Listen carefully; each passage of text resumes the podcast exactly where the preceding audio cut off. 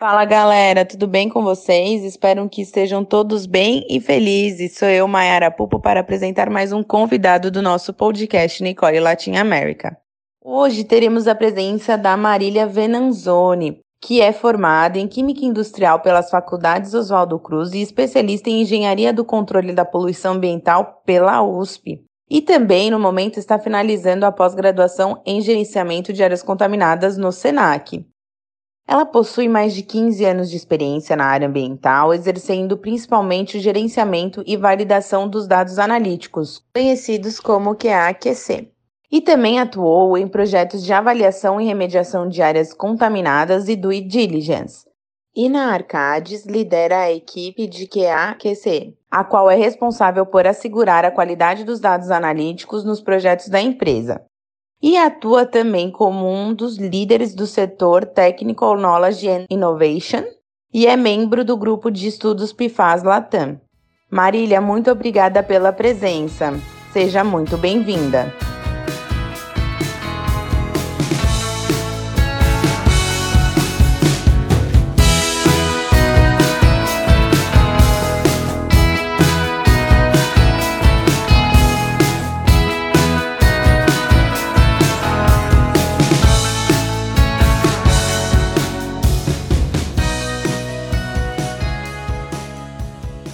Pessoal! Hoje estamos aqui com a Marília. Seja muito bem-vinda. E você poderia já, primeiro, assim, começar a contar pra gente como foi a sua história e como é que você chegou na área de gerenciamento de áreas contaminadas? É, primeiro, boa tarde, né, pessoal? Quero agradecer, né, pelo convite e pela oportunidade, né, de conversar com vocês. Eu comecei né, nessa área alguns bons anos atrás, no final de, dos anos 90, em um dos primeiros laboratórios ambientais privados. E era um laboratório, hoje ele é, é bem grande, mas na época era um laboratório pequeno, então foi uma grande oportunidade para eu aprender muitas coisas. Ele, na época, era uma filial, por assim dizer, de um laboratório dos Estados Unidos.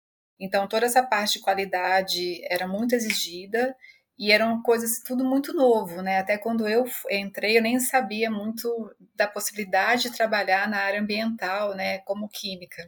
Então foi muito interessante. E foi uma época também que parte das análises precisavam ir para os Estados Unidos, porque a gente não tinha nem os padrões aqui, ou às vezes o equipamento, né, o detector necessário para uma análise, às vezes, de um PCB, de um pesticida, e obviamente com o tempo isso foi melhorando. Eu lembro assim que a gente precisava mandar as vísceras de peixe para fazer análise de mercúrio nos Estados Unidos. Então era sempre um desafio no separado na alfândega, né, o FedEx entregar a tempo, né? Isso tudo foi, né, mudando com o tempo e a gente hoje, na época não existia nada, nem menção de ter ISO, né, 17025, ter toda essa rastreabilidade, confidencialidade que hoje a gente tem. Então, isso é bem legal, né? Para quem começou naquela época, ver o quanto a gente avançou até agora. E aí depois eu tive a oportunidade de trabalhar numa outra consultoria ambiental e em outros dois laboratórios. Então, meu conhecimento acabou ficando nesse mix, né, entre a visão da consultoria e do laboratório. E hoje, né, eu trabalho é, em uma consultoria que é a Arcades e foi bem interessante porque eu já tinha tido outras oportunidades de conversar e talvez entrar né, para a empresa, mas eu sempre senti uma resistência por eu ser química e o mais comum era pessoas é, serem engenheiros, né, ou geólogos, né, serem contratados. E aí surgiu essa oportunidade, né, de eu entrar na Arcades até para trazer um olhar diferente né, para os nossos dados analíticos. Né? Foi assim que eu acabei entrando nessa consultoria e no, no GAC, assim por dizer. Nossa, muito legal, Marília. E puxando um pouco né, sobre seu trabalho atualmente, é, você trabalha com a questão de controle e qualidade de amostras, né? E você poderia nos contar um pouco sobre como foi a ideia de criar o QAQC e o que seria essa ferramenta? Claro. O que aquecer, a tradução seria Quality Assurance and Quality Control. É, essa ferramenta não é uma ferramenta que foi criada especificamente para dados ambientais, né? É uma ferramenta que você pode usar em qualquer frente de trabalho, né? E essa parte do assegurar a qualidade, seria o QA, são as premissas que você define com um grupo, né, que todas as pessoas envolvidas naquele projeto. Né? E essas premissas podem vir, para o nosso caso ambiental, é, o certo é vir desde a proposta, né, para você definir o fornecedor, quais são é, os, os, limites que devem ser usados, né, quais são as amostras controles que vão entrar no campo, se, se aquele fornecedor precisa ter aquela acreditação, ter aquele método.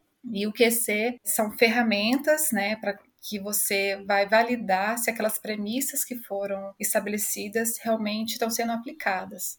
Né? Então, eu acho, sempre gosto de destacar que o QAQC não é limitado a só um time de pessoas, né? E sim, todo mundo que está envolvido no, no, projeto, igual eu falei, ambiental ou não, ele faz parte, ele tem responsabilidade, né, com a qualidade do seu produto, né, que seja um dado ou até a geração de um carro, porque quando eu pesquisei, porque eu já dei um curso sobre isso, a gente viu que começou lá na Segunda Guerra, em relação aos produtos bélicos, né? então eles exigiam um nível de qualidade, por motivos óbvios, né, e essa ferramenta vai sendo adequada de acordo com o seu, seu produto. E a ideia, né, em relação a, a implantar, né, criar esse time na empresa, foi até quando nas minhas primeiras conversas, né, o meu diretor perguntou o que, que eu tinha para acrescentar né, na empresa, né, o que, que eu traria de novo. E eu percebi, assim, com, por todos esses anos trabalhando em laboratório, que a principal questionamento que eu via das diversas consultorias era a qualidade do dado, a confiabilidade desse dado. E eu também percebia que tinha muitas informações que são fornecidas no laudo ou até mesmo no checklist de entrada da amostra que eram passadas desapercebidas pelos consultores. Ou quando eles resolviam olhar, já não dava mais tempo. Então eu trouxe isso, falando que a gente precisava né, estabelecer uma padronização dentro da empresa, porque assim, todo mundo olha um pouco, né? Olha ah, qual é o holding time, ah, se atendeu o limite, ah, a temperatura mas a maioria das pessoas é, ou não olha ou não entendem muito para que, que serve um surrogate, um LCS um branco do método, que são informações que já vêm no laudo dos laboratórios maiores assim e de qualidade, que você nem precisa exigir, mas é passado desapercebido. Então eu já tinha né, essa ideia e paralelamente a empresa ganhou um projeto em que é a, é, já tem dois anos esse projeto, onde a gente tem coleta de, de dados praticamente diária, em muitos pontos, numa extensão grande assim, de território, e que o, o, cliente ele entendia bastante né, de que aquecer, e aí ele começou a exigir, ele falou, olha, a gente está gerando muito dado, e na época eram três laboratórios trabalhando em conjunto, com diferentes limites, diferentes métodos, ele falou assim: quais dados desses aqui realmente são válidos, o que está sendo feito é, em relação aos padrões de qualidade. E aí a gente começou a perceber que, pelo volume que a gente tinha de dados, precisava criar uma equipe e usar essas ferramentas né, de QAQC, que são as amostras controle, é, validar o holding time, fazer, por exemplo, igual eu mencionei, avaliar o branco do método, se está tendo alguma interferência, qual a recuperação do surrogate, e fora isso, assim, a gente também olha a coerência entre o limite que o laboratório está exercendo, o limite de quantificação, e o valor orientador, né, a norma aplicável. Então a gente vai olhando tudo isso e a ideia, né, quando a EPA, que a, nossa referência básica é, é, do EPA, quando ele criou essas ferramentas de qualificação dos dados, a ideia era justamente evitar um retrabalho. Porque normalmente o que a gente faz? Assim, ah, passou do holding time, a gente já descarta a amostra e às vezes perde aquela campanha, né? Assim, porque às vezes acontece mais de uma amostra, ou às vezes perde só um ponto, mas é um ponto crítico, que aí você precisa lá recoletar, e às vezes o órgão né, ambiental questiona, ah, tá toda a campanha com uma data e essa amostra que está perdida dois meses depois, né? né? Não é coerente esse dado. Então a ideia da EPA em qualificar esse dado é que pelo menos 80% dos seus dados sejam válidos. E quando você consegue pelo menos essa porcentagem, você não precisa fazer uma nova campanha. Né? Então, com isso, você economiza, né, financeiramente falando, você evita o retrabalho, evita o descarte de amostra, porque a gente, às vezes, como consultor, não pensa nisso, mas o laboratório descarta os frascos, o que sobrou da sua amostra e até o que é gerado na, em relação à extração né, durante a análise. Então é tudo isso assim que a gente não só hoje, mas mais hoje do que nunca a gente tem que pensar nisso como uma, ser uma coisa sustentável, né? Então é essa a ideia da ferramenta, né? Você qualificar, saber que pode ter uma incerteza ali, mas que é um dado que, que sim você pode usar. E a ideia, às vezes, até você comparar com o histórico, né, e fazer de tudo para que você não tenha o retrabalho. É super interessante essa ferramenta. E puxando, você até falou no final da sua, da sua fala sobre sustentabilidade, essa seria a nossa próxima pergunta, né? Se na sua visão, quais os aspectos positivos que o QAQC traz para a sustentabilidade? É, então, foi até que eu comentei, né, assim, que a ideia é a gente diminuir o retrabalho, então isso é uma coisa bem legal, né, não só da parte financeira, mas também em relação ao resíduo que é gerado. Você pode usar o QAQC também para você avaliar o histórico do dado, usar às vezes ferramentas estatísticas para diminuir um escopo, né? Porque às vezes a gente está tão acostumado e sempre manter aquele escopo e não avaliar o dado em si, né? É, o que, que ele está trazendo de informação? Você acha que é necessário continuar fazendo uma coleta, uma análise que nunca te deu um resultado acima do LQ?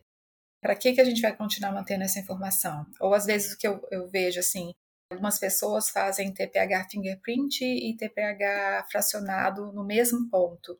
Sendo que se você conversar com o laboratório, ele consegue colocar informações que você precisa do TPH fingerprint no TPH fracionado né? Não exatamente a mesma corrida, mas às vezes um TPH total que você precisa. Você saber conversar com o laboratório e ver qual é a real necessidade né, de fazer todas aquelas análises.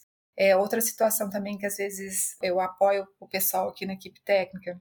Para que, que eu vou fazer um branco de campo, que notoriamente é para compostos voláteis, ou pelo menos é, você pode até fazer. Eu já tive essa situação de fazer metais em branco de campo, mas era uma área em que tinha muita poeira.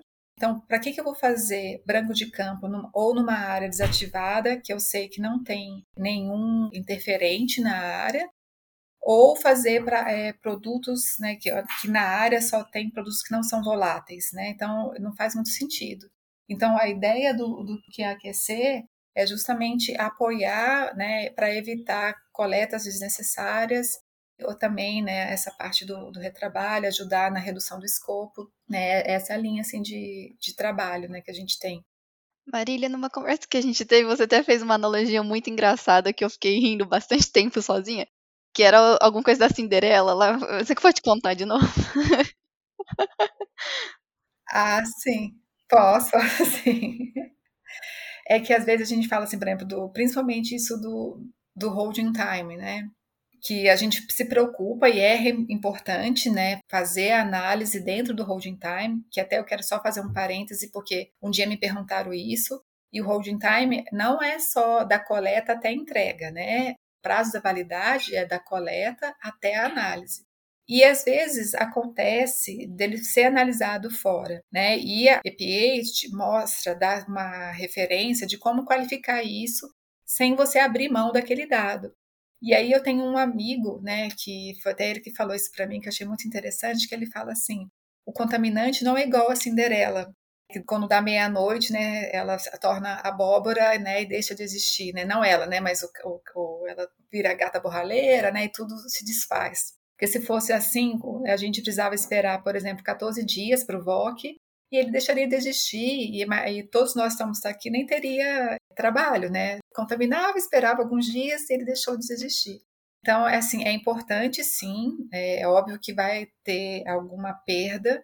Normalmente, né, o resultado tende para baixo e algumas situações em que o resultado está muito próximo do LQ, ele pode nem aparecer, mas não é um dado que você precisa descartá-lo, né? Dependendo de quanto tempo depois isso foi feito, obviamente, né? Não adianta ser um holding time de 14 dias, eu fazer a análise um mês depois. Mas sim, é, é importante a gente ter isso em mente e saber que ele realmente pode ser um dado utilizado com uma certa ressalva, mas não precisa ser descartado, tá bom? Sabe o que é engraçado? É que ontem a gente gravou um podcast com o Paulo, e eu não sei se vai sair antes ou depois do seu episódio, na verdade. Mas você falou da parte que aqui no Brasil, que antigamente a gente não tinha nem as amostras, não eram feitas análises aqui, ele comentou sobre isso também. E também a gente falou muito sobre isso da parte da sustentabilidade, de reduzir resíduos mesmo, assim. E eu acho que é exatamente isso que você está trazendo pra gente, né? Que é com essas análises, vendo que a gente não precisa descartar essa amostra e recoletar, é tudo uma redução e um ganho para o projeto financeiramente e para o meio ambiente, né? Por causa dos resíduos. Ah, com certeza, porque igual eu comentei, esse projeto que a gente trabalha tem amostras no Nordeste. E imagina ter que recoletar essa amostra lá e correr o risco novamente de, de, uma perda por causa da pandemia, né? Os, os voos são bem restritos, né? E todo o estresse às vezes que você gera com o cliente. E eu acho que a sustentabilidade tem isso também, tem o, o seu é, bem-estar, né? Porque você fica cansada de ter que voltar, de lidar às vezes com a frustração do cliente, toda essa situação. Então, acho que é, é importante mesmo, né? A gente ter isso em mente. E uma coisa também assim que eu queria destacar aqui que o importante de, de, usar essa ferramenta é assim que as amostras vão chegando, né? Você vai recebendo esses dados na consultoria, até para dar tempo de questionar algumas informações. Né? Tem, às vezes, campanhas que são semestrais e vai ser gerado só, um relatório só no final do ano, por exemplo, mas que a gente já pega o dado, já faz uma, uma primeira avaliação para questionar e, e, falar assim, olha, isso aqui está tendo um desvio, você pode checar isso com o seu laboratório, ver o que, que aconteceu, né? Porque mesmo que a gente, usando essa ferramenta para qualificar e validar o dado, é importante também a gente estar tá sempre próximo e conversando com o laboratório. Eu acho que depois que a gente implantou isso é, aqui na Arcades, a gente ficou muito próximo de um dos laboratórios e começou a desenvolver algumas coisas. Eu não sei até se vocês já repararam que nesse laboratório agora vem a informação, né? Quando foi recebido fora né, da qualidade, não só em relação na cadeia de custódia, mas no próprio laudo, ou se ele também está analisando fora do holding time, porque às vezes era algo que passava desapercebido para as pessoas, né? As pessoas não faziam esse cálculo, nem sabiam como fazer. Né? Então, eu acho que ter essa conversa próxima também é legal e ter o laboratório como seu parceiro mesmo. Né? Acho que é, isso é uma outra coisa que eu queria trazer aqui para vocês. Marília, muito legal ter ah, as suas considerações.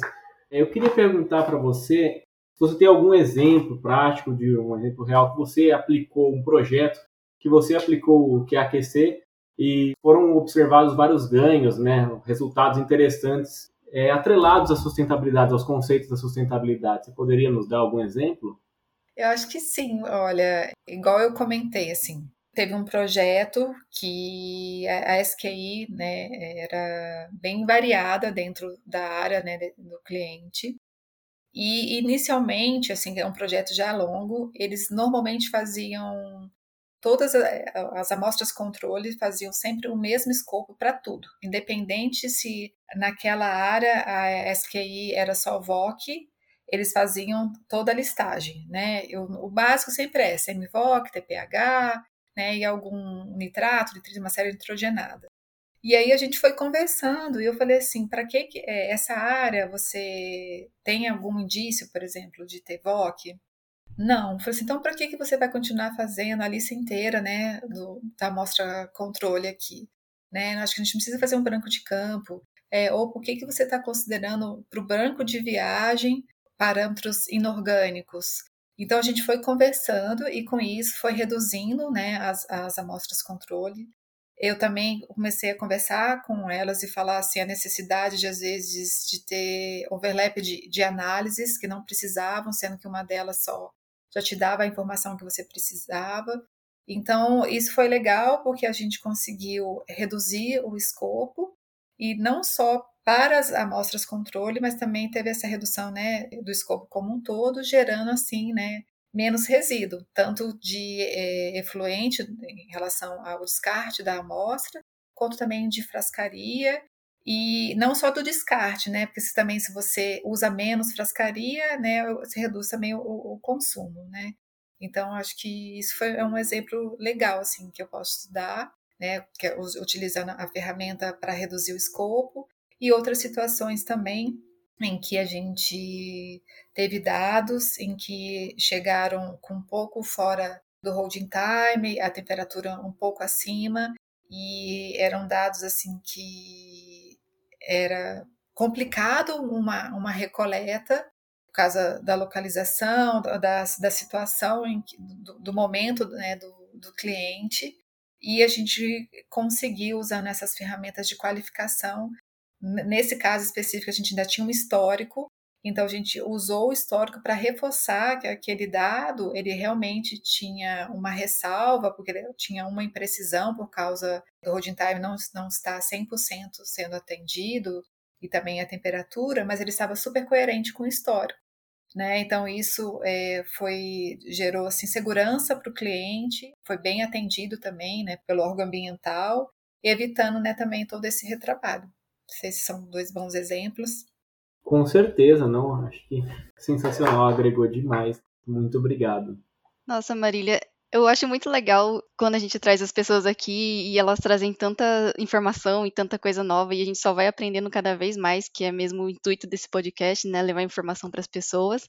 Eu agradeço muito a sua participação, achei que foi muito, muito válido e é algo para a gente pensar mesmo e começar a utilizar mais no nosso dia a dia, no nosso trabalho. Muito obrigada pela sua participação.